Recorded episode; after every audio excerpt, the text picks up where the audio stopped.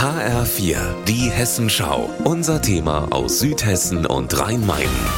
Mit Sandra Winzer, guten Tag. Das Hallenbad des Wiesenbades in Eschborn im Main-Taunus-Kreis ist beliebt. Ein großes Becken mit fünf Bahnen, Sprunganlage, Sauna. All das muss bei Kälte beheizt werden. Das Bad ist damit der größte Energieverbraucher der Stadt. Bald aber soll hier Schluss sein mit Erdgasheizungen.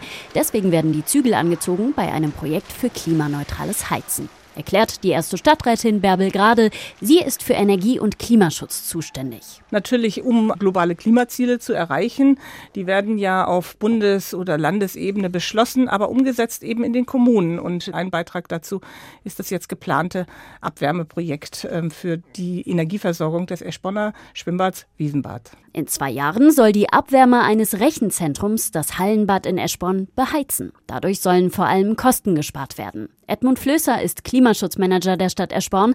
Auch er betont, Rechenzentren verbrauchen viel Strom ein Energiepotenzial, das genutzt werden muss. Wenn die Prozessoren ihre Arbeit getan haben, verbleibt Abwärme. Und zwar wird der Strom zu etwa 100 Prozent in Abwärme umgewandelt und mit Großwärmepumpen wird diese Wärme abgezogen und dann in eine Leitung zu dem städtischen Wiesenbad äh, geleitet. Rechenzentren als Heizzentralen also. Die Stadt Eschborn sagt, durch weniger Erdgas soll jährlich weniger Kohlenstoffdioxid in die Atmosphäre gepustet werden. Edmund Flößer. Da geht es um 330.000 Kubikmeter, die wir durch Abwärme ersetzen wollen in Zukunft. Und dazu dient uns dann eben auch der Bau einer Nahwärmeleitung, die später zu einem Fernwärmenetz für ganz Eschborn ausgebaut werden soll. Stadträtin Bärbel Grade hofft, dass das Projekt ein Vorbild auch für andere Kommunen in Hessen ist und mitten in der Zeit, wo angesichts des Kriegs in der Ukraine und der steigenden Gaspreise überall äh, sich Unternehmen, aber auch Privatmenschen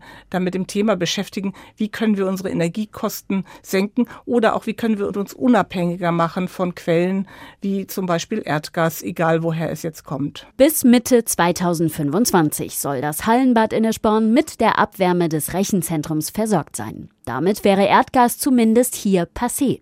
Ende März wird es im Rathaus außerdem einen öffentlichen Abend für alle Bürgerinnen und Bürger geben. Sandra Winzer, Eschborn.